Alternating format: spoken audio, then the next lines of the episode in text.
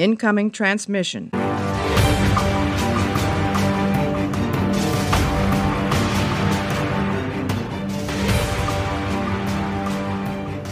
Hallo und herzlich willkommen zu einer neuen Ausgabe Warpcast.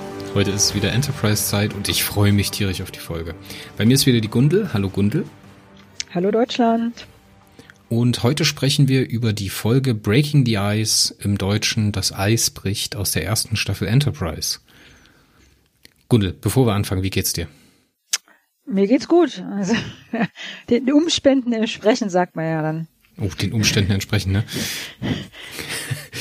Der Deutsche ningelt ja ganz gerne.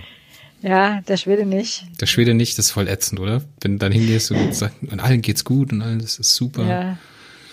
Du willst eigentlich bloß ein bisschen rumningeln. Ich, kann, ich, ich verstehe das. Nein. Bist du gut durchgekommen? Das ist ja die erste Aufzeichnung im neuen Jahr für uns mit Enterprise und äh, den Rest haben wir schon letztes Jahr vorproduziert und jetzt kommen wir praktisch mit der ersten Folge im neuen Jahr. Bist du gut durchgekommen? Wie ist 2021 bis jetzt für dich? Eigentlich ganz gut. Also ich bin durch, gut durchgekommen. Äh, normalerweise fahre ich über Weihnachten und Silvester nach Deutschland. Also dieses Jahr halt nicht, ne? Ähm, und das ist ein bisschen öde. Ja, hier war aber auch ordentlich dicke Luft. Also ich weiß nicht, ob das jetzt so eine schöne Atmosphäre. Na klar, mit Familie und sowas ist es immer ja. toll, aber. Meine Familie schon gerne mal wiedersehen. Ähm, Im Winter in Schweden ist auch nicht so toll. Ehrlich gesagt, es ist dunkel, es ist kalt. Ähm, Weihnachtszeit liegt noch kein Schnee. Ich bin eigentlich immer froh, wenn ich da wegkomme. Na gut. Dann äh, lass uns mal reinstarten in die Folge. Wir sprechen heute in, über die Folge Breaking the Ice im Original und im Deutschen Das Eis bricht. Ist nach unserer Erzählung, glaube ich, die Nummer 8, gell? Ich ja. habe den Überblick verloren. Die Nummer 8. Ähm, geschrieben von, oh, jetzt wird's wieder schwierig, Maria Jacques Metton, würde ich jetzt mal sagen. Das klingt mhm. wie ein kanadischer, also franco-kanadischer Name oder französischer Name. Und ich weiß nicht, ob die beiden verheiratet sind. Der zweite Autor ist André Jacques Metton. Naja, es liegt da, oder? Anzunehmen, dass das ein Pärchen ist. Ja, irgendwie so, ne? Ge äh, Regie hat geführt Terry Windell und der hat unter anderem so Sachen gemacht wie in Voyager Gravity oder Dark Frontier, Survival Instinct, The Voyager Conspiracy, Ashes to Ashes, Lifeline, Critical Care, Shattered Prophecy und Natural Law. Ist aber die einzige Enterprise-Folge, die er zu verantworten hat auf dem Regiestuhl.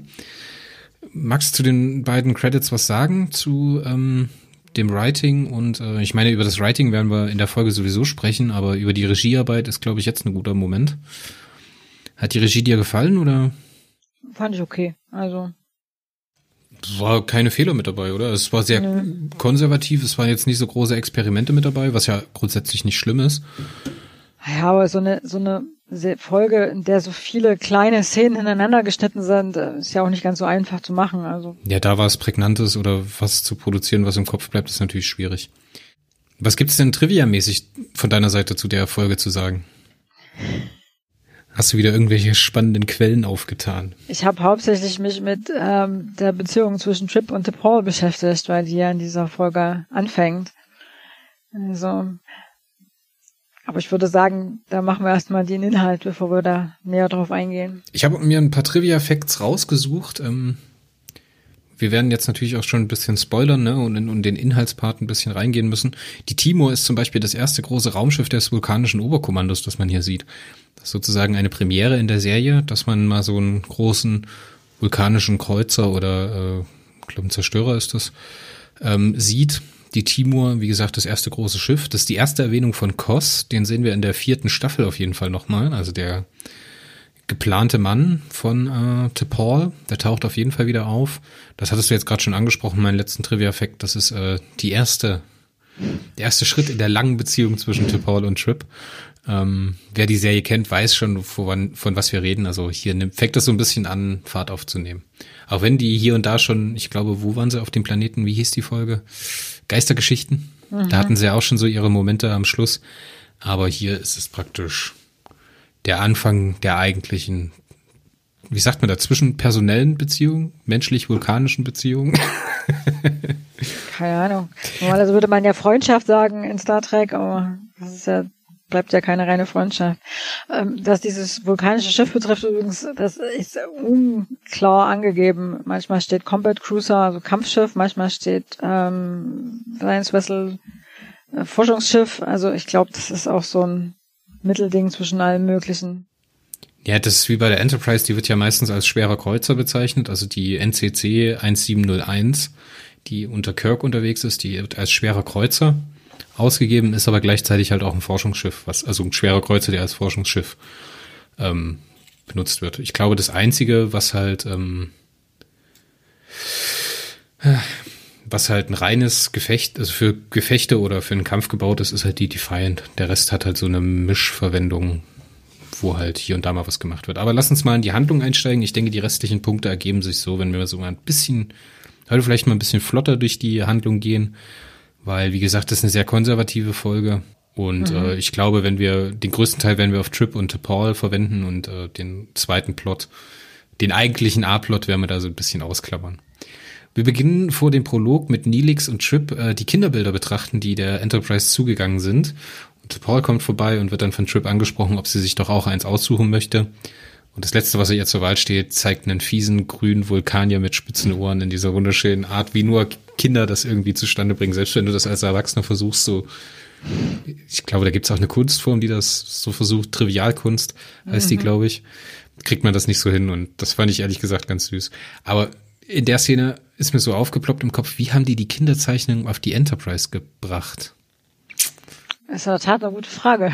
Aber haben die da, keine Ahnung, eine Postkapsel losgeschickt, die da hinterher düst oder irgendwie, keine Ahnung? Ja, vielleicht ist es einfach digitalisiert und dann ausgedruckt worden, also. Ja, aber man so. sieht ja, dass das, dass das Papier so von Kindern begriffen ist, dass das mit ja, der Hand gemalt aber, ist. Ja, die müssen das hinterhergeschickt haben, das ist die einzige ähm, Erklärung, weil ich meine, äh, Subraum ähm, äh, Raum, Nachrichten verschicken gibt's ja offensichtlich noch nicht, wie diese Folge relativ gut zeigt.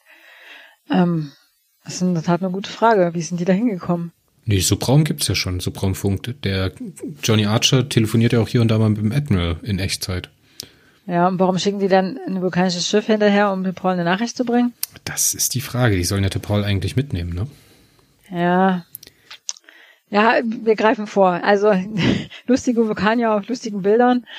Und dann gibt es einen Kometen. Und ich muss sagen, das ist was, das mag ich an der Folge, das mag ich grundsätzlich in Science-Fiction-Serien, wenn der Zufall mit reinspielt. Wenn einfach irgendwas passiert und das muss auch nichts Großes sein und das löst dann halt eine Geschichte aus. Das finde ich ehrlich gesagt ganz schön. Das mag ich auch sehr in Romanen. Wenn einfach irgendeine, im Englischen würde man sagen, Meeting on Occasion, also wenn einfach irgendwas passiert, man trifft irgendjemanden irgendwo und daraus entwickelt sich eine Geschichte. Und das finde ich ja auch so schön gemacht mit dem Kometen. Mhm. Der kleine frühere Astronomie-Fan in mir fragt, ein Komet?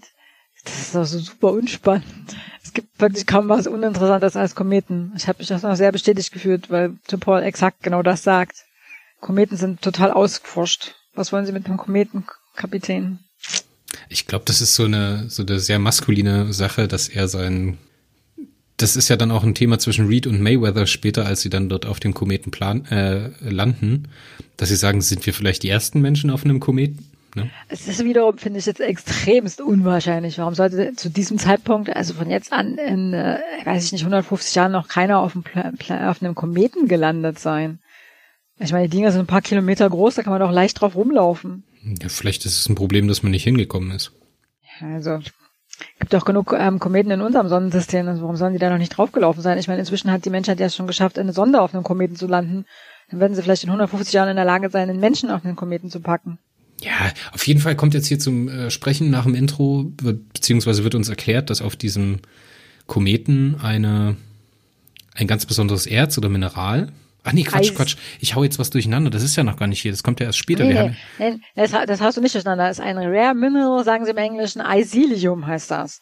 Und das ist irgendwie total äh, wissenschaftlich spannend, weil ähm, die Vulkanier auch noch bisher nicht in der Lage waren, nur mehr als nur kleine Mengen davon zu bekommen, um das zu erforschen. Was aber, was aber eigentlich eine coole Idee ist, weil sonst ist es ja immer so, die Enterprise kommt irgendwo hin und weil äh, Johnny ein bisschen überheblich ist oder neugierig, wird dann irgendwas gemacht und passiert halt irgendwas genauso wie auf Pejem zuletzt. Ne? Mhm. Ne? Die sind halt hingefahren und dann wollte man, ist das halt nur passiert, weil Archer halt nicht locker gelassen hat. Und so ist es auch in der nächsten Folge, aber hier ist es halt so, das finde ich eine coole Idee. Die Vulkanier haben halt nie eine Probe bekommen von dem Mineral, um das vernünftig zu untersuchen.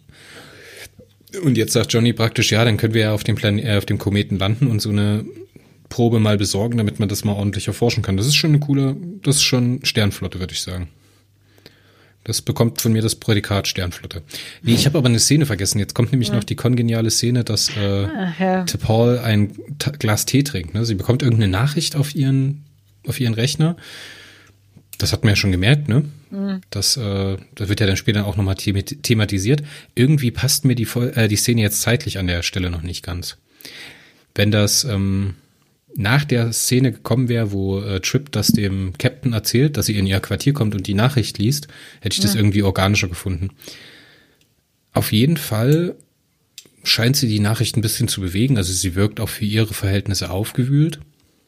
Und sie geht dann ein Glas Tee trinken und trifft halt Trip, der sich gerade sein Abendessen, was er verpasst hat, durch ein Stück Pekanusstorte ersetzt.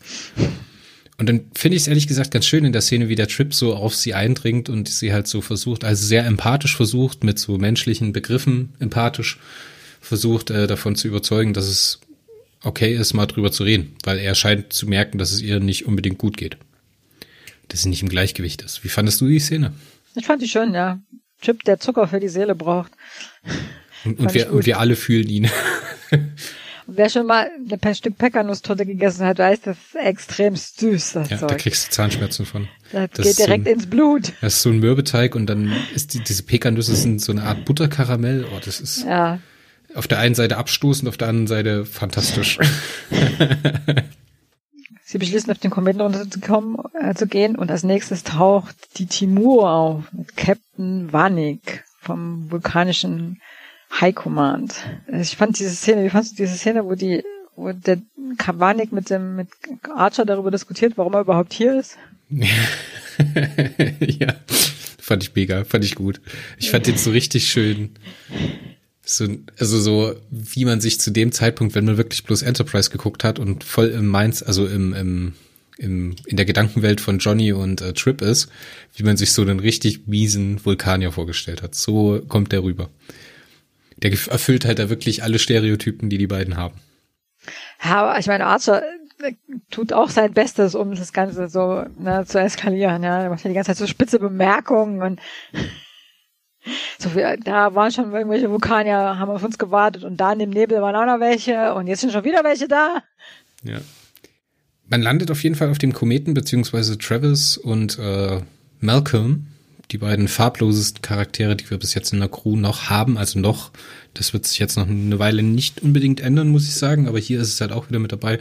Man versucht so ein bisschen mit ihnen einen Plot zu machen, aber irgendwie funktioniert das überhaupt nicht. Ah, ich weiß auch nicht, also die, verlieren da so ein bisschen, dieser Plot auf dem Kometen verliert so ein bisschen zu diesem Tip Hall Plot irgendwie äh, so. Aber also ich habe irgendwo gelesen, dass ähm, der Schauspieler von äh, Reed Probleme mit diesem mit dem, mit dem Dreh hatte. Also der scheint irgendwie, irgendwie tagelang in diesem Suit da, in diesem Anzug gesteckt haben und versucht haben, ne, musste spielen, als wäre als wäre man der Schwerelosigkeit und das ja, muss unglaublich an, gelesen, ja. anstrengend gewesen sein. Und ähm, der, der Schauspieler von der Mayweather hat die ganze Zeit geredet und geredet und geredet, bis er dann irgendwann, ne, ein ganz englischer Gentleman hat es ein paar Tage ausgehalten und dann irgendwann ist er explodiert ich stelle mir das relativ schwierig vor, da, wenn man da, wenn das so physisch anstrengend ist, zu Spiel, zu, zu Schauspielern zu drehen, wenn man dann die ganze Zeit mit jemandem zusammen ist, der einen nervt. Ja, vor allen Dingen die Dinge, also die Anzüge, die sehen zumindest so aus, als wären sie so aus Gummi, ne? Und wenn man dann halt in diesem ausgeleuchteten Studio ist, ne, dann mit diesem stickigen Helm auf dem Kopf und dann muss man sich halt bewegen, als ob man schwerelos wäre, aber in einem Studio das stelle ich mir schon ätzend vor, ne? Mhm. Und dann quatscht dir die ganze Zeit jemand eine Bulette ins Ohr und dann, mhm. ich meine, der, du siehst ja dem Schauspieler auch schon an von Travis Mayweather, der hat halt eine andere Physis, ne? Der ist ja, der ist ja eine Maschine, der Typ. Also wenn die, mhm. selbst wenn du ihn in seinem Overall siehst, der sieht ja gut durchtrainiert und fit aus, ne? Und wenn du dann halt den, den kleinen, Gott, wie heißt der Schauspieler? Dominic Keating. Dominic Keating, genau, siehst, der halt, ist halt ein ganzes Stück kleiner, der ist zwar auch fit, ne? Also der sieht da auch fit aus, aber ich kann schon verstehen, dass das halt für den ein bisschen eine andere Herausforderung ist. Ich finde den Tra Travis auch hier wieder so sehr schön, also er ist da komplett in seiner Rolle drin, ne? Aber ich glaube, die Rolle krankt einfach ein bisschen daran, dass er noch nicht so viel Futter bekommen hat. Auf jeden Fall ähm, landet man dort und jetzt äh, hatte ich so ein, wieder so ein kleines Logikproblem, so ein Komet, der besteht doch aus einer massiven Masse. Eigentlich. Oder? Wie würdest du dir das denken? Ich meine, das, Kann ich stelle mir jetzt vor, sagen, nee. wie ein Eiswürfel. Ja, Kometen haben normalerweise auch einen, einen, einen Metallkern, nicht immer, aber. Ja, aber das sind viele. ja keine Hohlräume. Du meinst die Oberfläche, dass die so, dass Ja, die, dass die ja, so ja, strukturiert war, das ist aber, nee, das ist normal. Ja, ich meine, die hat aber so. unter ihrer Oberfläche hat die ja keine, es gibt ja keinen Grund, dass da Luftblasen sind oder keine Ahnung, Aussparungen oder Hohlräume oder sowas. Ich Ja, verstehe es schon, dass man halt nicht in die Sonnenstrahlung auf dem Ding kommt, weil das Wasser verdampft, wird extrem heiß und sowas, ja, aber warum da jetzt die, die Gefahr besteht, dass da irgendwas einbricht oder sowas, das verstehe ich halt nicht. Ja, Die haben normalerweise eine Eishülle, Kometen. Ja, deswegen, Ah. aber ein, ein, ein Eiswürfel, wenn du den in die Sonne hältst, der schmilzt ja von außen nach innen. Der fängt ja nicht innen an zu schmelzen und dann ist auf einmal ein Loch, wo man reinfallen kann. Ja, ich glaube, du stellst dir die zu, zu, ähm, zu gleichmäßig vor. Okay, ich stelle mir die zu eiswürfelig vor, oder was? Ja, ja, die sind total unregelmäßig, total strukturiert und so. Also ich kann mich erinnern, als diese Sonde da auf dem Kometen gelandet ist, wann war das letztes Jahr oder so? Ähm, da, die haben ja da gefühlt 100 Jahre nach der richtigen Landestelle gesucht, damit er da nicht abrutscht. Also diese, das ist nicht so, Kometen sind nicht glatt. So gar nicht. Jetzt muss man sagen, jetzt habe ich noch ein anderes Problem mit der Folge. Ja. Das werden wir auch später wieder sehen. Das ist ja kom eine komplette Studiofolge. Da gibt's ja keinen einzigen Außenshot. Und wenn du dich erinnerst, in Terra Nova hatte man ja immer noch die Möglichkeit, diese Außenshots zu machen und dass man echte Natur zeigt. Das funktioniert jetzt nicht hier, dass die irgendwie von, von, von den Vereinigten Staaten, keine Ahnung, nach ins in den Norden von Kanada oder nach Grönland fliegen, um so einen, um so einen äh, Schneeshot zu machen für so eine relativ preiswert produzierte Serie. Das funktioniert heute in Discovery, aber halt nicht damals irgendwie so. Und ist halt dieser ganze, diese ganzen. Szenen auf dem auf dem äh, äh, auf dem Kometen sind halt aus Styropor gebaut so und das finde ich ist Fürchterlich. ist aus heutiger, also ich in der Folge, also in der darauffolgenden Folge der Serie, da ist das funktioniert das besser. Da hatten wir auch bloß Studioshots, ne? Da gibt's auch keine echte Kulisse, also dass man in irgendeine, in irgendeine Umgebung gefahren ist, die man abgefilmt hat. Da funktioniert das besser, aber hier ist das ganz echt, dadurch, dass das halt auch, dass man keine großen Vistas hat, ne, dann, dann, dann fühlt man sich direkt wieder in Ter wie in Terra Nova in der Höhle, als Johnny da durch dieses dämliche Loch gekrabbelt ist, wo alles aus Pappmaché war. So, auch Ja, schade. Vor allen Dingen, die Folge war für einen Emmy für herausragende äh, Spezialeffekte nominiert. Ja. Ja, auch das CGI, ne? Ich meine, als die unten auf dem Kometen sind, ist das ja alles Studio und als die anfliegen, ne, dieser Shot, wie das Shuttle da reingeht, das ist ja, Ja. alles dieses dieses computergenerierte aus den frühen 2000ern Fernsehproduktionen. Das Ja. ist heute ganz ganz schwierig. Ja. Kann man Das- aber nicht, also das- im Grunde kann man es ihnen nicht zum Vorwurf machen, aber es nervt halt trotzdem. Ja, ja, weil die- man sieht halt das Shuttle von außen, man sieht halt früher waren das ja alles Modelle, ne? So ein Shuttle, das hat halt von außen und von innen homogener gewirkt, weil von außen war das halt ein Modell, was man modelliert hat und dann halt aus unterschiedlichen Szenerien abgefilmt hat mit unterschiedlicher Beleuchtung. Und jetzt sind das halt in den Außenshots, wenn es anfliegt, äh, computergenerierte Bilder. Und die Innenshots, die sind halt total mit diesen ganzen Konsolen und mit den Wandbetäfelungen und dort ist noch ein Griff und dort ist ein Warnschild. Fand ich übrigens fantastisch, wenn du mal drauf achtest, wie viele Warnschilder es in dieser Enterprise gibt. Wenn die irgendwie an der Tür vorbeilaufen, dann steht dann hier Caution, dies, das, Ananas drauf. Ähm, das finde ich ehrlich gesagt schön, aber das ist so, das ist so ein Kontrast, der da entsteht, das funktioniert für mich heutzutage nicht mehr. Ich weiß nicht, ob das mittlerweile an den Fernsehern liegt. Ne? Früher, wenn man das auf einem Röhrenfernseher gesehen hat oder auf einem kleinen LCD oder LED oder Plasma damals noch Fernseher, dann hat es, glaube ich, besser funktioniert als jetzt so aufgeblasen auf, keine Ahnung, 55 Zoll bei mir, so, oder hier Retina HD Display. Da funktioniert es wahrscheinlich einfach nicht mehr so, dieser, diesen Sense of Wonder, den man da verkaufen möchte. Ja, aber ich meine, die, die, das hat da solche Fortschritte gemacht, was heutzutage so als Fernsehsendung äh, Computer die, äh, generiert da über die Bildschirme läuft. Also wenn man sich das so anguckt, wie sich das entwickelt hat in den letzten mehr 20 Jahren, das ist so, klar, hast du da kein Sense of Wonder mehr, wenn du da so ein Studio-Ding siehst. Ja, aber komischerweise ist das ja bei den, nehmen wir jetzt mal den Piloten von der Serie, also hier ähm, Broke Bow, ja. Broken Bow auf dem Gasriesen zum Beispiel. Da funktioniert das wieder ganz anders, weil das halt so eine, so eine Umgebung ist, die du dir eigentlich nicht vorstellen kannst. Du weißt nicht, wie es in der Atmosphäre von einem Gasriesen aussieht. Weißt du, da funktioniert das wieder besser. Ich finde, da haben sie sich aber mit den Texturen auf den Modellen und sowas, haben sie sich da ein bisschen mehr Mühe gegeben, weil die, äh, die, jetzt habe ich den Namen schon wieder vergessen. Wie hießen sie denn? die gelben Froschmenschen, die sich die Kamele. Suliban. Suliban, genau, die Suliban mit ihren äh, mit ihrem Riesencluster da. Dadurch, dass die wahrscheinlich häufiger auftauchen, haben sie sich da mehr Mühe gegeben, weil sie die Shots halt und die Modelle immer wieder verwenden konnten. Und Broken Bow hat auch den Emmy für die herausragenden Spezialeffekte gewonnen im Gegensatz zu dieser Folge. Was verdient ist. Also wenn man den Kontrast sieht, ne, ist halt jetzt, wie gesagt, man müsste das jetzt mal vergleichen, was damals noch so auf dem Markt ist gewesen ist. Ne? Wie gesagt, wir reden auch immer darüber, dass es halt kurz vor ähm, Herr der Ringe gewesen ist, was so CGI-mäßig, also was so Tricks angeht, nochmal ein ganz anderer Schritt war. Ne? Aber ich meine, wir sind da im selben Raum wie zum Beispiel die Star Wars Episode 1 oder Star Wars Episode 2 auch noch in der Zeit. Da gibt's schon andere krasse Sachen, so Matrix oder sowas, die auch krasse visuelle Dinge machen. Das ist jetzt hier eine Fernsehproduktion, dementsprechend kleiner, aber wie gesagt, ist, ich finde, man kann es noch gucken, man guckt es aber heutzutage nicht mehr für die, für die, fürs Visuelle, sondern einfach nur für die Charaktere und für die Story. Aber jetzt lass uns doch eigentlich mal mit der spannenden Story der Folge beginnen. Wir haben schon wieder viel zu viel geblabbelt, ey. Aber es macht Spaß. Es macht Spaß. Ja, äh, Trip kriegt mit, dass DePaul eine Nachricht gekriegt hat, von der er nichts weiß. Und ähm, äh, ich glaube, er beauftragt dann in der Folge Hoshi, das zu entziffern, oder? oder? Nee, er geht, er geht erst zum Captain und erzählt ihm das. Ja. Er erzählt ihm, dass er diese Nachricht gefunden hat, die äh, ähm, ja, irgendwie Power Search haben, sagen die im Englischen. Also das irgendwie, er findet, stellt irgendwie fest, dass da irgendwie so äh, sich an der Energie was verändert hat und kriegt dann halt raus, dass es eine Nachricht, also Hoshi, genau, Hoshi kriegt raus, dass es eine Nachricht war, dass da jemand eine Nachricht gekriegt hat und dass die Antipor gegangen ist. Und da haben, haben sich mir in dem Moment ehrlich gesagt die Fußnägel hochge hochgerollt, weil er weiß, dass es eine Nachricht ist, ne? Und ich meine, heutzutage gibt es schon das Postgeheimnis oder das allgemeine Fernmeldegeheimnis das äh, in Grundrechten verbrieft ist und jetzt äh, hier sowas. Ne? Und dann später kommt es ja noch zu der Folge, dass es auch die offiziellen Kanäle gibt, wo man dann einfach die Option wählt, privat und dann ist das Tabu für die Leute. Ne? Und das tut man hier halt nicht. Man verschleiert das absichtlich und verschlüsselt das halt noch extra.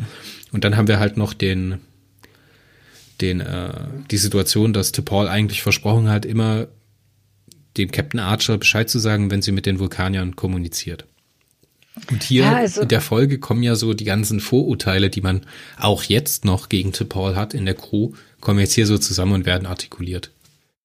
Es ist, das Problem ist ja, ich habe auch nicht verstanden, sie erklärt das dann damit, dass, dass sie das, dass es schnell gehen musste, dass es, dass sie das nicht hätte über die offiziellen Kanäle schicken können, weil sie das halt ähm, schneller hätte bekommen können, aber das macht überhaupt gar keinen Sinn. Ich meine, die, das Schiff ist ja da. Die können ja direkt diese Nachricht zustellen ohne dass da irgendwelche offiziellen Kanäle äh, begangen werden müssen und es dadurch verzögert wird. Die einzige sinnvolle Erklärung für dieses Verhalten ist, dass es halt, dass die Vulkanier ihre Privatsachen privat halten wollen. Und zwar so privat, dass niemand mitkriegt, dass es überhaupt Privatsachen gibt. Aber das wird irgendwie auch nicht richtig thematisiert. Ich glaube auch, Paul, dass, äh, dass das Paul auch sehr unangenehm ist, was da gerade passiert ist. Weil sie ja eigentlich ehrlich sein möchte. Und mhm. das sieht man dann am Schluss auch noch, ne? So, und äh, ja, Archer sagt dann, okay, Trip, setz alles daran, diese, diese Datei zu entschlüsseln und herauszubekommen, mhm. um was es geht. Und das macht er dann dementsprechend mit der Hoshi. Und relativ kurz danach schafft man es auch, die Verschlüsselung zu lösen und Hoshi gibt dann den Speicherchip an Trip weiter, ne? weil sie sagt, ähm, ich habe es nicht gelesen, ich habe es falsch gefunden ne? und mhm. gibt ihm sozusagen die moralische Fackel in die Hand und sagt, bist findest du es okay, fremde Nachrichten zu lesen? Ja, und es ist noch natürlich seine Aufgabe. Er liest es dann und äh, geht dann wieder zum Captain. Und das war, finde ich, eine echt fantastische Szene, die jetzt sich jetzt hier entwickelt. Also zwei fantastische Szenen eigentlich. Ja, ich, also man hätte sich natürlich die Frage, zu Recht die Frage stellen können, ähm, warum nicht einfach mal jemand mit Paul geredet hat, bevor irgendjemand die Nachricht liest. Hier, Paul, wir haben, du hast eine Nachricht gekriegt, verschlüsselt. Was steht da drin? Und also, warum muss man die jetzt lesen? Also, zeigt halt, dass sie ihr nicht vertrauen. Ja, es ist halt ähm, Drama. Das ist, mhm. ich denke, normale Menschen würden das jetzt nicht tun. Die würden halt sagen, okay, wir sind auf einem Raumschiff irgendwo im Weltall unterwegs. Wir müssen eigentlich zusammenhalten. Wir müssen einander vertrauen und wenn halt irgendwas ist, dann müssen wir das aussprechen, damit es nicht schwelt und Missvertrauen. Also, wenn man jemandem nicht vertraut, ne, es muss halt ausgesprochen werden. Aber das ist halt hier, glaube ich, so eine Situation, die halt nur entsteht, weil es im Fernsehen passiert. Ich fand das Gute an diesen beiden Szenen erst, äh, Trip sagt Archer, dass er sauer ist, dass er nicht gewusst hat, ähm, dass dass man ihm nicht gesagt, also dass sie das nicht über die offiziellen Kanäle geschickt hat, weil dann hätte er es gar nicht gelesen. Und dann redet er noch mit Topol darüber, um sich zu entschuldigen. Und in beiden Gesprächen wird nicht gesagt, was in diesem Brief stand. Man wird halt nicht darüber informiert, worum es überhaupt ging. Es geht nur darum, dass er diese, das Briefgeheimnis gebrochen hat. Und das fand ich halt echt gut gemacht, ja. Ja, es war toll, es war toll. Wie er das auch gespielt hat, war fantastisch. Wie er da reinkommt zum Captain, ich kann es dir sagen, aber es wird dich nicht glücklich machen. So, das ist, das spielt ganz viel mit, das ist so dieses, dieses äh, Heimlichtuerei zwischen den beiden, weil sie praktisch Paul nachspionieren. Das sind die Freundschaft zwischen den beiden, ne, dass die sich halt verstehen und sowas. Und dann sagt er so, ja, ich muss mit ihr drüber sprechen, sonst fühle ich mich schlecht. Auch total nachvollziehbar. Und dann sagt der Captain so, nimm, vielleicht solltest du deine Phaserpistole einpacken. Ja. Fantastisch. Und dann äh, konfrontiert der Trip praktisch die äh, Paul mit dem Inhalt. Ne? Sie weiß nicht, dass er es gelesen hat und er könnte es verschweigen und es würde nichts passieren, aber er kann es halt mit seinem Gewissen nicht vereinbaren. Und dann macht sie diesen tollen Spruch, ich habe noch weitere Briefe in meinem Quartier, mhm. weil sie diese auch lesen. Haben Sie eigentlich eine Ahnung, wie verdächtig das aussieht? Sie haben meinen Brief gelesen? Glauben Sie mir, mir war das furchtbar unangenehm. Ich habe noch mehr Briefe in meinem Quartier. Möchten Sie die auch lesen? Passt natürlich in der Szene überhaupt nicht zu der Vulkanierin, aber ich finde es halt echt eine tolle Idee und eine tolle Line. Es hat nicht zu der Vulkanierin gepasst, weil sie es zu emotional gesagt hat. Hätte sie das in diesem emotionslosen Tonfall von Spock gesagt, hätte das hervorragend gepasst. Ich kann mir sehr gut Spock vorstellen, wie er zu Kirk oder zu Pille in so einem ganz trockenen Tonfall sagt, ich habe da noch weitere Briefe auf mein, in meinem Quartier. Wollen Sie die auch lesen, vielleicht? ja. Ähm, äh, Tim Paul ist halt deutlich emotionaler als, als Spock. Aber in der, in der Szene würde ich sagen, funktioniert es auch, weil sie ja offensichtlich aufgewühlt ist. Ne? Das mhm. fühlt sie auf. Sie hat die Nachricht gelesen, sie geht zu Flox, also zu Dr. Flox, und jetzt bringen wir die Szenen ein bisschen durcheinander. Ja, du hast die, du hast die Archer ja, beantwortet Schülerfragen-Szene verlassen. Die will ich, die will ich als nächstes, die, da will ich ganz viel rauf, weil das ist noch mal so was Fantastisches. Jetzt lass uns erstmal den Topol und Chip Part ja. beenden. Ja. Weil sonst, die Szenen sind halt so kurz geschnitten und teilweise halt auch ineinander verwürfelt. Ja. Deswegen macht es jetzt Sinn, erstmal die eine Geschichte zu Ende zu behandeln und dann einfach zur nächsten zu wechseln. Ja, Paul ja. ist dann bei Flox und äh, beklagt sich über Kopfschmerzen. Er untersucht sie und sagt praktisch, das ist Stress. Ne? Mhm. Und er bringt sie dann nochmal auf die Situation, ja, vertrauen Sie sich doch jemanden an, reden Sie darüber, das hilft. Ne? Und dadurch, dass Paul halt mit Emotionen nicht umgehen kann, stößt sie die, der Gedanke anscheinend ab. Ja, aber ich meine, er ist eine Vulkanierin. Ich meine, Vulkanier haben ja Emotionen. Ne? Aber also es ist ein wesentlicher, eine wesentliche kulturelle ähm, Erziehung in, auf Vulkan den vulkanischen Kindern beizubringen, wie sie mit ihren Emotionen umgehen. Und sie halt nicht nach außen hin zeigen und vor allen Dingen sie auch nicht innerlich ihre Handlungen bestimmen zu lassen. Das heißt, ähm, das ist eigentlich total unvulkanisch, was da gerade passiert. Dass Paul sich so, so von ihren Emotionen mitreißen lässt, dass sie sogar Kopfschmerzen davon kriegt. Und ihr dann zu so sagen, sie soll mit jemandem reden, ist halt auch total unvulkanisch. Ich glaube, das spielt auch noch mit rein, dass es ja zu Anfang der Serie Überlegungen gab, dass die ähm, T'Pol keine reinblütige Vulkanierin ist.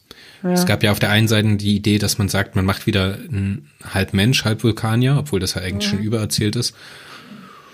Und dann habe ich hier und da Spekulationen oder Ideen gelesen, dass man äh, oder in die einer der nicht umgesetzten Skripte gab es praktisch auch Stories, wo man rausbekommen hat, dass Paul halb romulanisch gewesen wäre.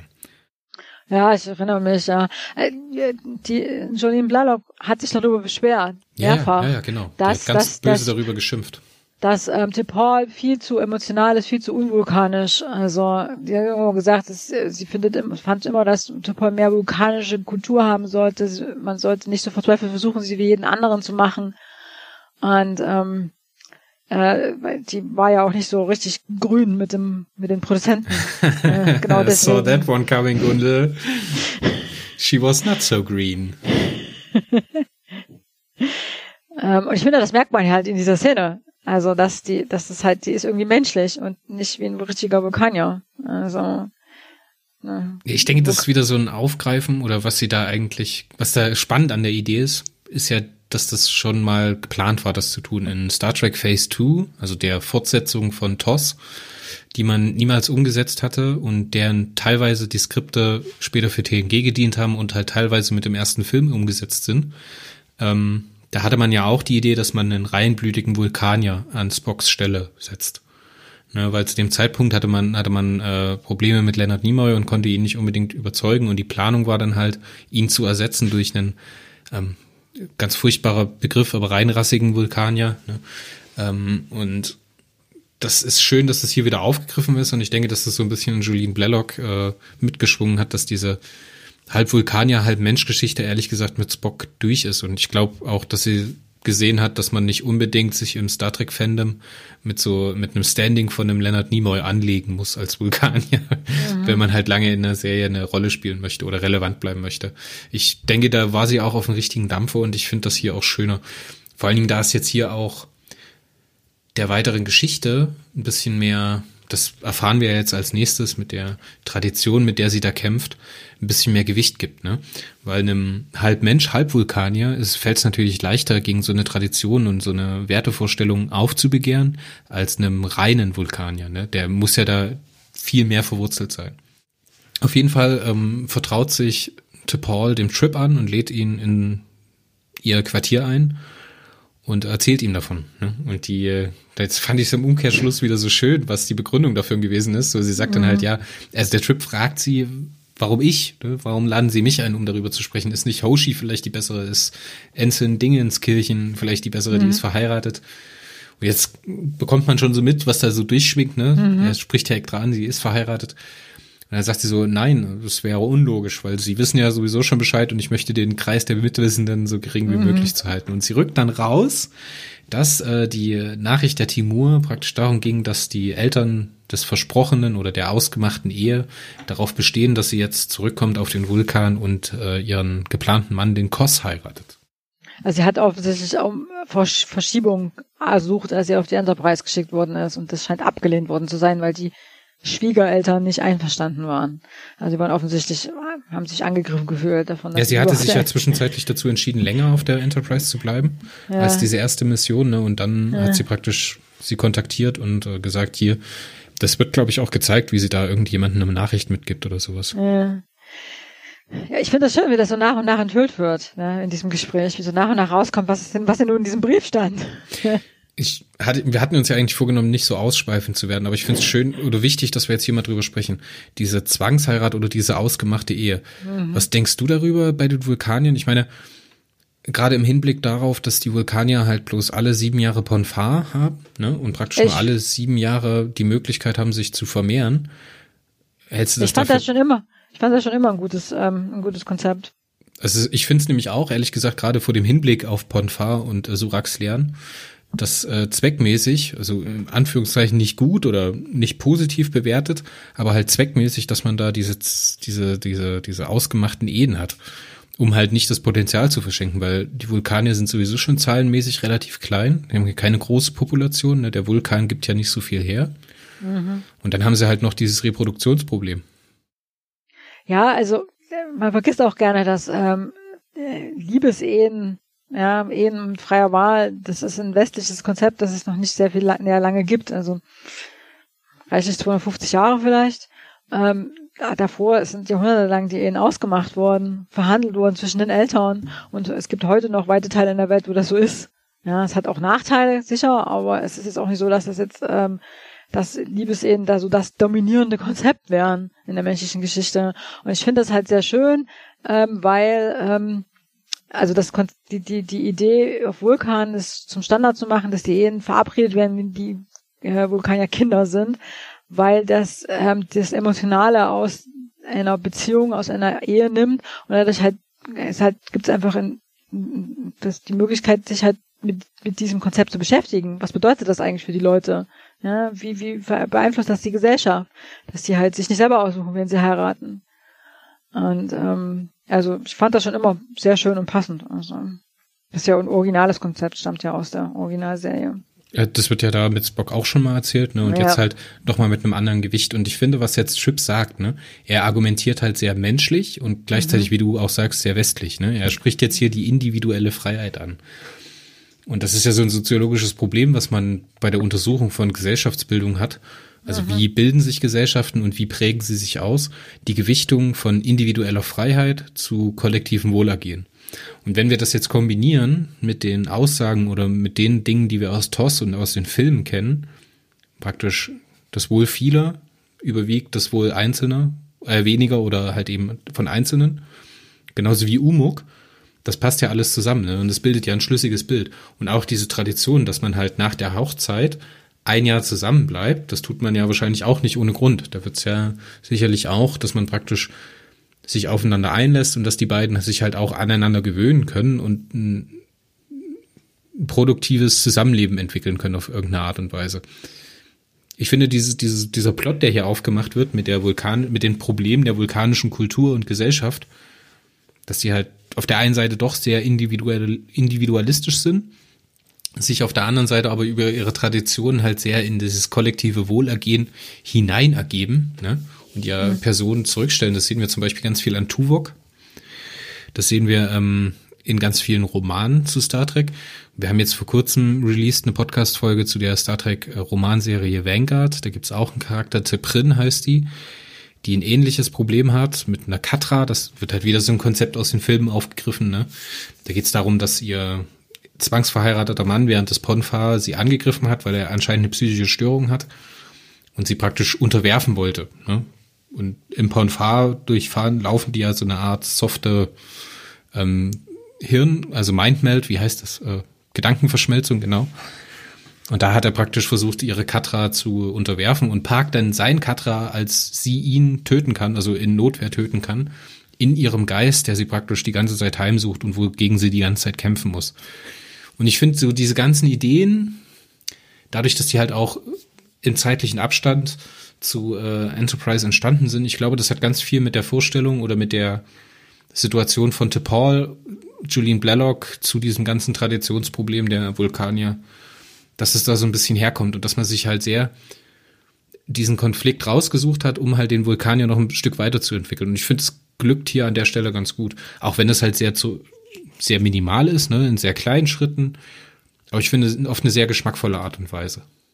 Ich finde, es glückt total gut bis zu der Stelle, wo Trip dann vorschlägt, dass er sich äh, möglicherweise unterbewusst ähm, äh, da unterbewusst gehandelt hat, von ihrem Unterbewusstsein getrieben hat. Also da, da geht er dann raus und ja, dreht sich nochmal rum und sagt ja möglicherweise haben sie schlechte menschliche Eigenschaften angenommen. Das hätte, hätten sie bleiben lassen sollen. Ja, das, das, die hätten das einfach auf diesem, auf diesem äh, Agreement to Disagree, wie sagt man da, äh, sich über übereinkommen, dass man nicht übereinkommt, mhm. hätten die beiden sich trennen können und hätte das Gespräch einfach später nochmal aufgegriffen. So, das wäre ja ausreichend gewesen. Jetzt haben wir so schön uns darüber unterhalten, jetzt weiß ich gar nicht mehr, wie es weitergeht. Naja, wir können ja jetzt mal zu der Stelle zurückkommen, wo Archer die Schülerfragen beantwortet. Oh ja, so toll. So toll. ja. Und der Scott Bakula macht das so, so fantastisch. Also wirklich, man denkt sich so, ne, Trip will eigentlich nur weg, ne? Er will nicht vor die Kamera. Ähm, und Archer zwingt ihn aber dazu und dann gibt's diesen kongenialen Moment er leitet das dann so ein und man merkt, dass Scott Bakula halt auch keinen Bock drauf hat und sich sehr unwohl vor der Kamera spielt, nur dann geht die Kamera an und dann switcht er so um und ist halt so in Thomas Gottschalk-Manier, der alles wegmoderiert, was ihm vor die Flinte kommt. Und dann verteilt er halt so die Aufgaben an Hoshi und fragt sie dann, ja, wie funktioniert das mit der Kommunikation zu Aliens und später fragen die, haben die Kinder halt eine Frage gestellt, äh, was mit der Pippi und Kaka passiert. Ne? Ja, ja. ist ja dann im Wortlaut.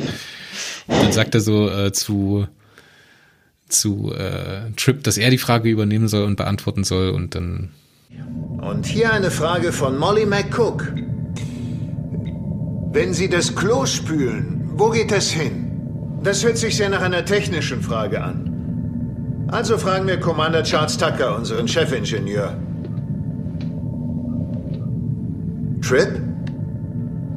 Unterbrechen Sie kurz, ja? Eine Pipi-Frage, John? Kann ich nicht über den Warp-Reaktor reden oder über den Transporter? Diese Frage ist völlig gerechtfertigt. Fantastisch. Versucht er halt so gestellt zu erklären, was mit den Abfallprodukten auf der Enterprise passiert. Und ich weiß nicht, ob du Discovery jetzt die dritte Staffel gesehen hast. Es wird ja nochmal aufgegriffen. Das sagt ja da der Admiral Vance auch im Gespräch mit Osira und wo er ihr so ein Stück Apfel hinhält und ihr dann halt so sagt, es ist halt ein bisschen vulgärer in Discovery das hier wird aus Scheiße gemacht. Das hier wird aus unserer Scheiße gemacht. Sehr schöner Moment. Ja, ich, also mir hat ja Vlogs am besten gefallen. Ja, auch wie so schöner Vlogs-Moment. Du bist ein kleiner Vlogs-Fan geworden, kann das sein?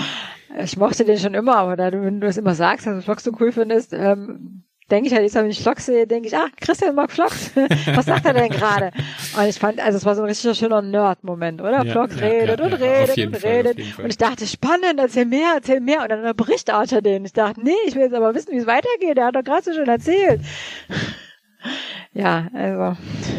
Und ich finde es auch gut, dass dann, dann danach die Szene endet so, ne? Und dann fragt Archer so, und wie war's? Und Hoshi so guckt ihn bloß so an und man weiß nie so wirklich, was mit seiner, was mit ihrer Reaktion jetzt anzufangen ist. Und dann schaut er rüber zu Trip und er lässt halt einfach nur den Kopf auf die Konsole sinken.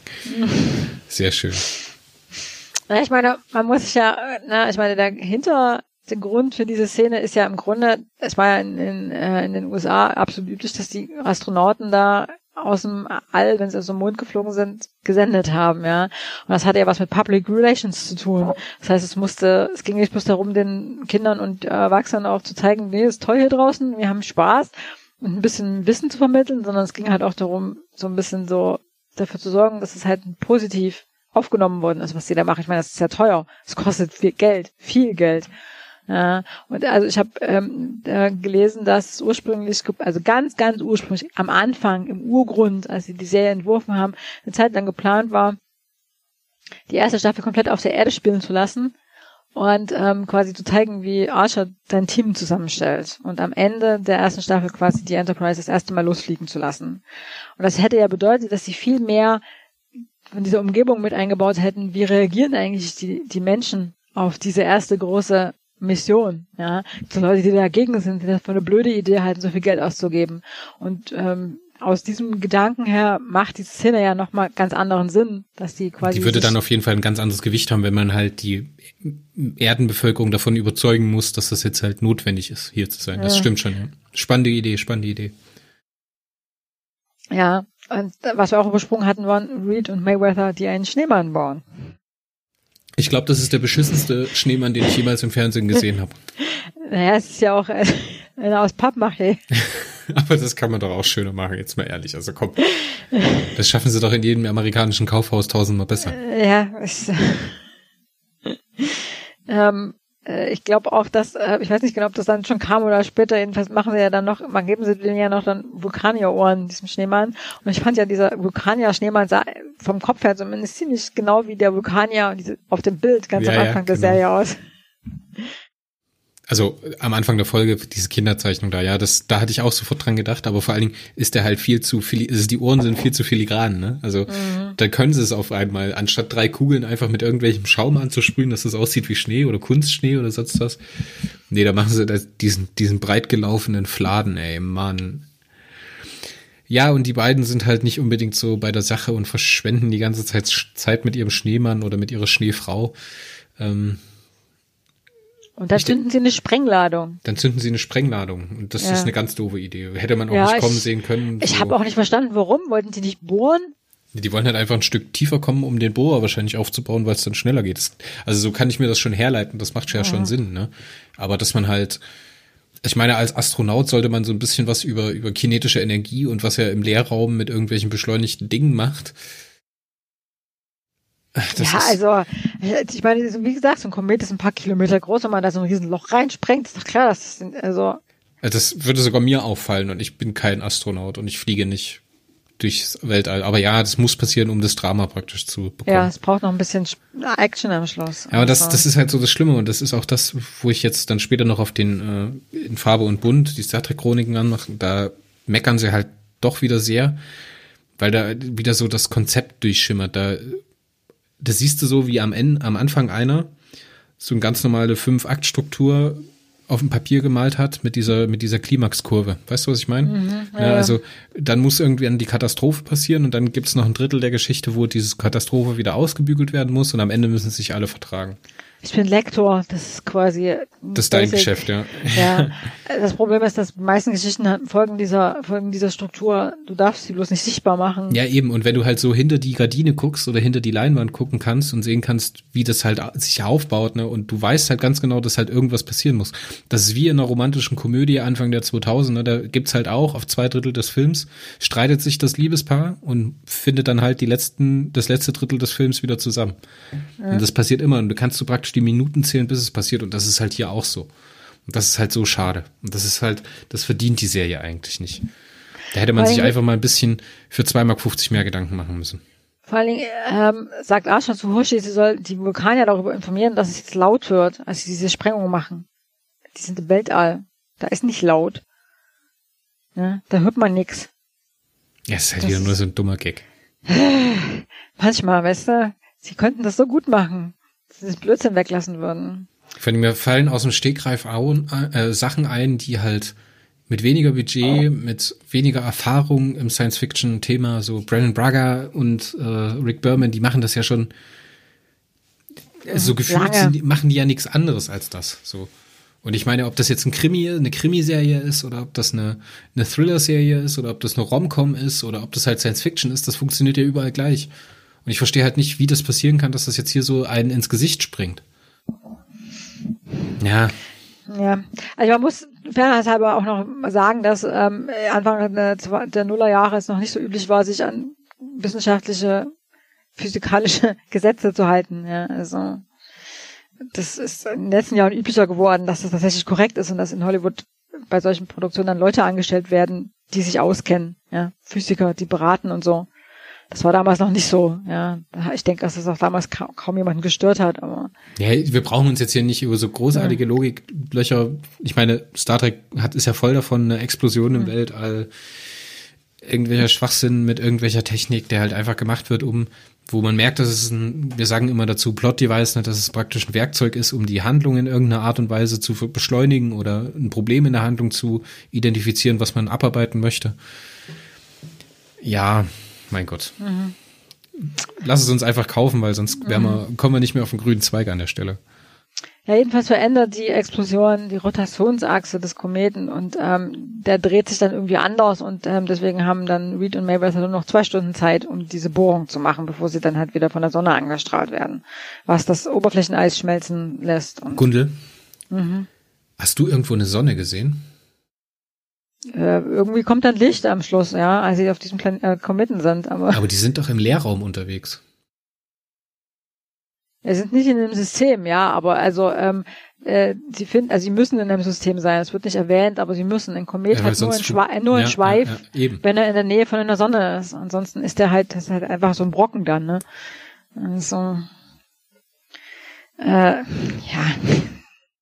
Weil ich dachte dann so, warum ist jetzt hier eine Sonne? Ich meine, man sieht's halt nicht. Ne? Und was man halt, ja, man hätte es halt einfach kurz erzählen können und, keine Ahnung, eine Sonne, kurz einen Shot in die Sonne machen können, über den Horizont hinaus oder sowas. Ja, hätte wieder Geld gekostet wahrscheinlich. Die Animation hatten sie nicht im Stock. ja. Dann kommt es zur Katastrophe. Dann kommt es ja, zur Katastrophe.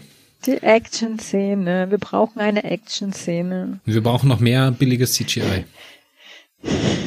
Weil es ist so, äh, ausgerechnet im Schluss, wo es dann äh, dränglich ist und schnell gehen muss, gibt es dann irgendwie so eine Katastrophe und er prellt sich das Knie oder keine Ahnung, was ihm da jetzt passiert im Mayweather. Ja, langweilig. Ja.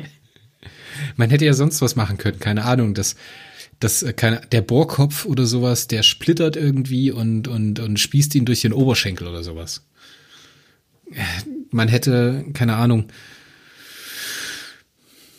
man trifft irgendeine Gasblase oder sowas und die wird entzündet und es gibt eine Explosion.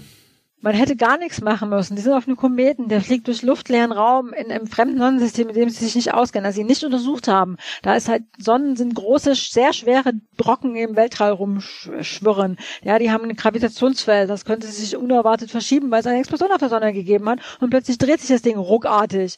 Das kann alles passieren. Also, da muss man überhaupt nichts großig ausdenken. Es ist ein Weltall, ist gefährlich. Da kann halt mal was passieren. Vor allen Dingen verstehe ich nicht, warum sie es zweimal gemacht haben, warum sie es einmal mit der Explosion gemacht haben, wo es ein Problem gibt und dann nochmal, als äh, Travis sich das Bein verletzt macht, warum hat man jetzt nicht einfach das, die Explosion, die halt wesentlich sinnvoller ist, ähm, zu dem großen Problem gemacht, weißt du? Ja. Naja. Jedenfalls äh, rutscht Mayweather ab und dann humpeln sie da zurück zu diesem Shuttle und äh, versuchen zu, zu starten und die die, der Motor, äh, Motor heißt das nicht. Äh, die Triebwerke? Die Triebwerke, danke. Ähm, von dem Shuttle äh, schmelzen natürlich das Eis und dann stürzen sie irgendwie in diesen Hohlraum, den du vorhin bemängelt hast. Und ähm, Chip versucht sie dann da wieder rauszuholen und scheitert und ja, und Archer stellt sich an. Macht Mimimi. Auf keinen Fall lasse ich die Vulkanier helfen. Nein, nein, nein. Ja, und an, ja. Der, an der Stelle merkt man eigentlich, dass der Reed und Mayweather Plot an der, also eigentlich der A-Plot sein soll. Ja, Weil jetzt hier ja. kommt ja eigentlich das, hier kommt das, äh, wie sagt man, der, der Bekenner-Dialog, ne, für. Archer, der sich jetzt hier praktisch von seinem eigenen, von seinen eigenen Vorurteilen verabschieden muss, die den Menschen gegenüber bestehen, ne, und halt dagegen arbeiten muss. Und dann denke ich mir so, hä, so eigentlich ist doch jetzt T'Pol viel interessanter und jetzt wird mir hier irgendwie verkauft, dass das andere eigentlich das Wichtige ist. Wir haben auch dieses, äh, dieses Mittagessen oder Abendessen vergessen, dieses Dinner. Oh Gott, das ähm, Dinner. ja, ach, ja. Also ich fand das auch super nervig, weil ich fand den Vulkanier eigentlich gesagt gar nicht so schlimm in dieser Szene. Ich fand, das, er hat halt so Vulkanier-Dinge gesagt, also nichts weiter Aufregendes. Und ja, komm, das war schon hart asozial. Der hat schon ja. gesagt, ich habe schon gegessen. Der ist zum ja. Essen verabredet und hat schon gegessen. Was ist das denn? Ja, ist halt kein Mensch. Also ich meine, der betrachtet Essen halt nicht als, ich meine, das wird bei Depoya gelegentlich deutlich. Die, Essen ist halt keine soziale Aktion bei denen, was ich übrigens sehr sympathisch finde. Ja, ich finde nichts nerviger als Businessgespräche beim Essen. Da muss man sich auf die, das, den, das, den Kunden konzentrieren und gleichzeitig aufpassen, dass man nicht irgendwie Tomatensauce auf die Bluse kleckert. Also, ich weiß nicht, wer auf die Idee gekommen ist. Also, also ich finde, ich finde, das ist eine verlorene Kunst. Business Talk beim, äh, beim äh, Essen. Echt, ja, oh, fürchterlich. Das muss man aber auch können. Das ist schon nicht so einfach. Genauso äh, finde ich es total schade, das merke ich immer bei mir auf Arbeit, dass man nicht mehr gemeinsam spazieren geht und da über geschäftliche Sachen redet. Ja, das wiederum, damit könnte ich gut leben, aber Essen gleichzeitig, nee. Kann ich gar nicht leiden. Naja, also äh, hinführend zu der Szene, wo Archer dann mit seinen eigenen Vorteilen konfrontiert wird, gibt es ein Essen, bei dem äh, Archer sehr, sehr ausfallend wird und den, den Vulkanier beleidigt und sehr sauer wird. Und der Vulkanier macht halt so, mhm, interessiert mich jetzt nicht so richtig, dass du sauer bist und geht. Jetzt habe ich in der Szene aber noch eine Frage an dich. Gibt es zu dem, zu dem Satz, den der Warneck an Paul richtet, auf Vulkanisch, gibt es dazu eine Übersetzung? Ich habe keine gefunden. Also. Du hast aber auch danach gesucht, ne? Ich habe nämlich auch keine gefunden. Also es gibt ähm, manchmal denken die sich was aus und das, äh, gut. Es gibt es denn für, für Vulkanisch sowie für Klingonisch eine eine Sprach ein Sprachbuch? Also ist das eine entwickelte Sprache? Das glaube ich nämlich ehrlich gesagt nicht. Das klingt nach einer Recherchefrage fürs nächste Mal, oder? Aha. Also fürs übernächste Mal, weil wir heute eigentlich zwei Folgen am Stück aufnehmen. Mal schauen. Ähm, ja, müssen wir mal gucken, ob es da, ob es da irgendwas gibt. Vielleicht kriegt man das ja noch raus. Wenn ihr wisst, ob es das gibt, dann äh, meldet euch bitte bei uns. Am besten über E-Mail an podcast.warp-core.de.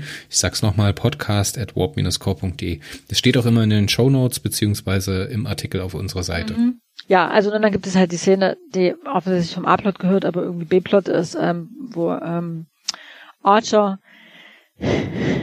ähm, dann Warnig doch bittet, seine Leute wieder aus diesem Kometen rauszuholen. Man versucht es halt mit den Greifern, das funktioniert nicht mhm. ganz, weil das auf der einen Seite schießen sie daneben, was halt so wieder so eine Praktikantennummer ist, ne? Dann muss Johnny sich an, an den Joystick setzen und das Schiff da fliegen, was ehrlich gesagt sehr cool gemacht ist, wie das da rausgezogen wird, ne? Das ist mhm. ja an mhm. so einer Stange drin, der Joystick. Da erinnert man sich immer an Riker in TNG, der diesen C64 oder Amiga Joystick hat, um die, äh, um die äh, Enterprise da anzudocken oder sowas ja, schon cool gemacht, ne, aber halt wieder so auf die Spitze getrieben, so zu dieser Frage hin, schafft es Johnny jetzt über seinen eigenen Schatten zu springen. ja, das wird, das wird dann halt wieder so ein Tip und Paul-Ding, ne? Tip Paul überredet ihn dann. ja, aber sie überredet ihn ja nicht nur, ne, sondern das ist, kann man ja auch so zweideutig sehen. Ne? Das ist ja auf der einen Seite auf den A-Plot, auf den gedachten A-Plot mit äh, Reed und Mayweather und auf der anderen mhm. Seite halt auf ihre eigene Situation bezü also mhm. beziehbar, sage ich jetzt mal. Das finde ja, ich ehrlich ist, gesagt eine schöne Sache. Das ist doch das Drama, wenn sie da so eine zweideutige Bemerkung macht, die, ähm, die nur Trip, wo nur Trip den zweiten, den, den, die, die andere Bedeutung versteht. Die zweite Ebene, ich, ja ja, und man merkt ja äh, Archer an, dass er irgendwie mitkriegt, dass da noch was mitschwingt, aber halt nicht weiß, was. Und ähm, das wird ja später nochmal aufgegriffen, dann sagt Johnny mhm. ja zu Trip, äh, was war das denn jetzt? So. Ja, schön. Ich find's schön. Und jetzt äh, blickt man nochmal auf den äh, Titel der Episode Breaking the Ice, das Eis bricht. Mhm. Ist das jetzt das Eis auf dem Kometen oder das Eis zwischen Trip und Paul? Das ist halt genauso doppeldeutig. Ja. Also. Passiert denn jetzt noch irgendwas, äh, außer dass die Vulkanier die, die, das Shuttle retten, was wir erwähnen müssen? Ähm, äh, T'Pol sitzt mit einem Stück Pekanuss tot bei der Meditation. Ja, das, das wäre jetzt das grande Finale gewesen. Ne? Sie sagt jetzt zu, äh, zu Archer, Sie sind ein Mensch, Sie haben die Freiheit zu entscheiden. Ne? Und das, damit meint sie halt auf der einen Seite den Archer, der sich halt entscheiden kann, ob er halt seine Leute sterben lässt oder über seinen eigenen Schatten springt. Auf der anderen Seite meint sie praktisch sich, ob sie jetzt für ihre individuelle Freiheit äh, sich entscheidet oder halt für die Tradition der Vulkanier. Und das finde ich einen starken Moment. Und da, da kriegt man noch so eine Runde mit, ne? weil Trips sagt dann so, hast du die Koffer schon gepackt, du bist, du bist doch spät dran. Und dann am Ende sieht man praktisch noch den Shot, wie sie dann so meditiert und dann so mhm. lüstern auf dieses Stück Pekanusstorte schaut. Ich habe mich ein bisschen gefragt, ehrlich gesagt, warum schickt das ähm, vulkanische High Command, Hochkommando, nee, Oberkommando. Oberkommando. Wieso schickt das vulkanische Oberkommando ein seiner Kriegsschiffe, um Paul abzuholen. Ist die so wichtig? Ja, zum einen ist sie ja Angehörige des Oberkommandos. Auf okay. der anderen Seite würde ich jetzt aber sagen, dass die halt einfach eine logische Entscheidung getroffen haben und geschaut haben, welches Schiff da gerade unterwegs ist. Okay. Ne? Und der Warnig war vielleicht mit seiner Timur gerade in dem Sektor unterwegs. Oder hätte halt bloß einen kleinen Umweg fliegen müssen und hat dann gesagt, hier nehmt mal bitte die Nachricht mit und äh, bringt bitte die Topol mit nach Hause, dass die heiraten kann. Also ich, ich mochte die Folge insgesamt ganz gut, aber ich fand es halt ein bisschen schade, dass der, also der Grund, dass die, dass dieses Schiff da war, war ja, um Paul abzuholen. Und es ist ehrlich gesagt nicht so richtig klar gewesen, nachdem die Folge zu Ende war. Ja, ich habe gedacht, die sind halt da gewesen, um mir diesen Brief zu schicken. Ähm, dass sie die gleich mitnehmen sollten, das war mir nicht so richtig klar. Also, dass die, dass die eine rein persönliche Mission hatten und dass es, dass sie den Menschen davon auf keinen Fall irgendwas sagen wollten, ja. Ähm, das wird irgendwie nicht so richtig nicht so richtig thematisiert, dass dieses, dieses Misstrauen halt auch von den Vulkaniern ausgeht, ja, dass sie auf keinen Fall mit, dass die Menschen irgendwie mitkriegen, was bei ihnen so los ist und das hätte man irgendwie so ein bisschen ausbauen können, finde ich. Ich denke, da springt sehr viel mit, dass die Privatsphäre für einen Vulkanier wesentlich wichtiger ist als für einen Menschen. Und das ist halt diese, diese Schwelle, wo man in den persönlichen Bereich eines anderen einträgt, halt wesentlich höher ist. Dass man halt sehr, das, das sieht man ja auch, wie Paul mit Trip umgeht, ne? Sie mhm. lädt ihn zwar ein und weiß, dass er essentielle Informationen über ihr Privatleben hat, aber trotzdem lässt sie, sie ihn ja nicht an sich ran. So, sie geht ja überhaupt nicht auf das ein, was er sagt, ne? Sondern sie wehrt halt nur ab und denkt dann später darüber nach. Ich finde, das funktioniert schon ganz gut. Ich finde, das ist so ähnlich wie bei den Romulanern, die haben ja so, gibt ja ganz viele Geschichten über die Romulaner, ne? Aber die haben ja zum Beispiel zwei verschiedene Haustüren und die würden niemals durch den Vordereingang ihres Hauses das Haus verlassen. So, sondern die würden halt hinten rumgehen, damit niemand sieht, dass sie das Haus verlassen. Also ich finde das, ich finde das ehrlich gesagt ganz schön. Da habe ich mich jetzt ehrlich gesagt auch nicht so dran gestört. Ja, ich finde Bäckernuss hätte man lassen können.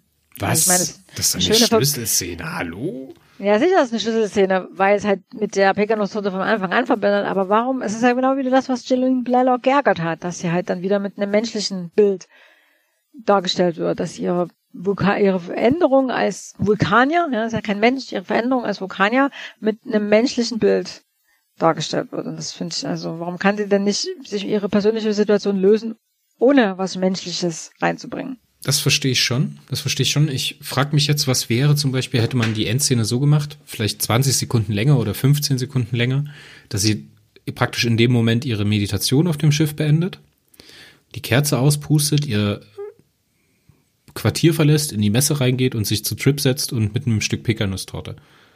Ob das ein anderes Bild gewesen wäre, weißt du, dass sie praktisch sich auf die Crew einlässt und statt etwas Menschliches in ihre Privatsphäre reinzuholen. Sie hätte zu Chip gehen können. Chip, der ist gerade wieder Pekanusstorte nach dem ganzen Stress. Und ähm, sie hätte, er hätte ihr was anbieten können und diesmal hätte sie gekostet. Ja, oder so, genau. Das wäre, glaube ich, eine, eine, auf der Ebene ein bisschen gefühlvoller gewesen. Aber so ist es natürlich auch. Also wenn du jetzt nicht zu sehr darüber nachdenkst, dann funktioniert es an meiner Meinung nach auch ganz gut. Es funktioniert. Es ist halt nur die Frage, wie menschlich will man halt diese Vulkanier darin darstellen. Und das ist, mir ist es halt ein Tick zu menschlich. Aber ja, im Großen und Ganzen fand ich die Folge gut. Wie fandest du denn die Folge? Hm. Ja, ich störe mich halt sehr an Reed und Mayweather, muss ich sagen. Und da stolper ich in der Folge auch sehr stark drüber, weil das halt wieder ja. so. Ich hab's beim letzten Mal auch schon wieder gesagt, der Reed ist halt 90 Prozent der ersten Staffel ein absoluter Praktikant. Und der Travis hilft ihm da nicht unbedingt. Und er ist ja auch schon in Geistergeschichten so infantil. Und jetzt hier wieder, ne? Ja. Ich finde, dass das Gucken mich sehr angestrengt hat von der Folge, weil halt ich immer wieder von den Kulissen und von dem CGI so rausgerissen wurde. Dadurch, dass man das halt häufiger sieht, ne? Ich finde die Ja. äh, Überzeugungsarbeit von äh, Trip und T'Pol für Captain Archer dann sehr gut und ich finde auch dieses diese Idee, das mal so zu thematisieren, diesen diese, dass so Archer gezwungen wird aus seinen eigenen aus seinen eigenen Gedanken einen Schritt zurückzutreten und sich mal zu fragen, okay, wie kann ich ihm jetzt zeigen, dass ich anders bin? Ich muss darf halt nicht krampfhaft versuchen anders zu sein, sondern ich muss mich halt in den Schlüsselmomenten entgegen der eigentlichen der eigentlichen Vorstellung der Vulkanier von Menschen verhalten, indem ich halt um Hilfe bitte. Ne? Ich meine, ja, T'Pol hat recht, sie wurde angeboten, dementsprechend ist es überhaupt nicht schlimm, sie anzunehmen. Und es ist auch überhaupt gar kein Gesichtsverlust. Ne? Und entspricht halt ganz genau den Vorstellungen nicht, die die Vulkanier haben. Das fand ich eine sehr, sehr starke Aussage. Und das hätte ich jetzt in der Folge auch nicht in der Tiefe unbedingt, unbedingt erwartet. So. Ja, aber das ist ja gerade sind ja die besten Momente, wenn die da in die Charakter reingehen. Also, und das miteinander verbinden. Also, das ist, ich mag solche Folgen. Das war ja auch schon bei Geistergeschichten so. Ich mag das, wenn die Charaktere miteinander wechselwirken. Ich, wie gesagt, das klingt jetzt auch alles sehr gemeckert von mir, aber ich muss sagen, gerade jetzt, wenn man vor kurzem die dritte Staffel von Discovery beendet hat, finde ich es sehr, sehr erfrischend und angenehm, mal wieder eine Folge zu sehen, die halt eine kleine Geschichte hat, die halt keinen universenverschlingenden Plot hat, die keine riesige Auswirkung hat, was halt einfach nur eine Geschichte ist. Erzähl nicht so viel, ich habe es noch nicht geguckt. Nee, es geht ja, ist ja bei modernen Serien immer so, dass das Problem riesig so. sein muss. Ne? Und hier hat man halt einfach eine Folge in einer Serie, wo einfach den Charakteren ein bisschen Raum gegeben wird, um zusammenzuwachsen. Und deswegen passt es meiner Meinung nach auch so gut in die erste Staffel. Und ich denke, hätte man das jetzt so gemacht, hätte man die erste Staffel bloß auf den, auf dem, auf der Erde spielen lassen und hätte dann die zweite Staffel gebracht und hätte dieselbe Folge gebracht in der zweiten Staffel, hätte die für mich nicht so gut funktioniert, weil ich das, was in der Folge gezeigt wird, halt ganz atypisch für eine erste Staffel finde. Ja, ich glaube auch nicht, dass das äh, über die ersten Planungen hinausgekommen ist mit diesem, dass sie die erste Staffel auf der Erde spielen lassen wollten. Also das war bloß mal so eine Idee am Anfang. Ja, das, das hatten wir auf jeden Fall schon mal besprochen. die, ähm, die, das Studio hat ja offensichtlich dazwischen gegrätscht. So, nee, wir wollen, dass es gleich losgeht hier, gleich zur Sache geht. Ja, kann ich komplett verstehen, weil die, also die, der unique selling point, ne, also der, das Kerncharakteristikum von Star Trek ist halt äh, Weltall und Raumschiffe und das findest du halt nicht auf der Erde. Also, wie gesagt, ich bewerte die Folge mit acht von zehn Punkten bei mir, weil sie halt, wie gesagt, das ist eine sehr subjektive Mehr, äh, Meinung, weil es halt diese kleine Geschichte ist, weil die Crew so interessant ist, weil das Spiel auch fantastisch ist, weil Scott Bakula einen tollen Job macht, weil äh, Connor Trenier einen tollen Job macht und Julian Blalock auch endlich mal so ein bisschen, bisschen was zeigt, was sie halt über andere Vulkanier hinaushebt. So, sie macht sich da ein bisschen äh, erinnerungswürdiger, sage ich jetzt einfach mal, weißt du, weil an so eine Szene denke ich halt später, wenn ich über T'Pol nachdenke und mich versuche dran zu erinnern, was jetzt ihre ihre Kernpunkte gewesen sind als Charakter, erinnere mich erinnere ich mich halt gerne an die das Gespräch mit Connor Turnier zurück oder halt an den Pekanusskuchen zurück. Das ist so ein, ich finde, das ist so ein, so ein Kernpunkt vom Charakter, den wir hier mal so abstreifen. Und deswegen ist es halt für mich eine 8 von 10. Fantastisch. Ja, ich stich mich an. Ach, von 10 klingt gut. Seltsamerweise ist IFUB da, also hier IFUB sage ich immer, aus dem Verlag in Farbe und Bunt, äh, die Star Trek Chroniken Enterprise kommt da auf ein bisschen ein anderes, äh, ein anderes Fazit, weil die loben das Spiel zwar von Trip to Paul Archer, ich denke, da sind wir uns auch einig, dass das sehr, sehr gut ist. Sie kritisieren auf der anderen Seite die Infantilität und die Unprofessionalität von Reed und Mayweather, die Zu halt Recht. weiterhin Plus sind. Ja, absolut zu Recht. Und man wünscht sich der mal da mehr subtil, also subtile Erzählweise, dass man halt sagt, okay, das sind noch unerfahrene Menschen, aber es sind halt trotzdem Profis, ne, die Besten der Menschheit. Das hat mir auch schon mal herausgearbeitet, dass das, das ein bisschen gestört hat. Aber man kommt halt zu dem Schluss, dass die sehr mittelmäßig gewesen ist. Das, das muss ich jetzt aber mal sagen, und das liegt meiner Meinung nach für mich wahrscheinlich daran, dass äh, die dritte Staffel gerade vorbei ist von Discovery, dass dieses Schema F im besten Sinne hier wieder für mich komplett funktioniert hat, dass es mich echt durchgängig und gut unterhalten hat. Ja, also ich kann dir als Lektro sagen, wie Leute Sachen, Bücher, Geschichten finden, ist sehr, sehr subjektiv. Also, das, da eine allgemeine übereinstimmende Meinung zu finden, ist praktisch nicht möglich. Also, nur weil wir das jetzt mit acht von zehn bewerten, heißt das nicht, dass das alle anderen Menschen auch so sehen. Also, aber wir haben es ja jetzt ausführlich begründet, warum wir eine acht von zehn vergeben würden. Hast du denn zu der Folge noch irgendwas äh, mitzugeben? Hast du noch irgendwelche Trivia oder irgendwelche nee. wahnsinnigen Quellen, die du wieder gefunden hast? Nix? Ja, ich hatte jetzt nur die Sachen aus diesem Buch, was ich angefangen habe zu lesen. The 50-Year Mission. Eine Frage wollte ich dir noch stellen, die ich ja beim letzten Mal aufgegeben hast. Mhm. Hast du denn jetzt endlich mal das Intro in anderthalbfacher Geschwindigkeit gehört? Nee, das, ich, vorhin bei der Vorbereitung dachte ich, ach, du solltest ja das Intro hören. Ja, nee, also ich, äh, ich habe es auf der Liste stehen. Ich hoffe, dass ich dann die Liste auch sehe, wenn ich das nächste Mal vorbereite. Dann würde ich sagen, lass uns gut sein für heute und äh, es hat wieder sehr viel Spaß gemacht. Und äh, ich denke, wir hören uns in zwei Wochen wieder, wenn es wieder heißt Star Trek Enterprise hier im Warpcast. Gundel, auf Wiedersehen. Hey du aus Schweden.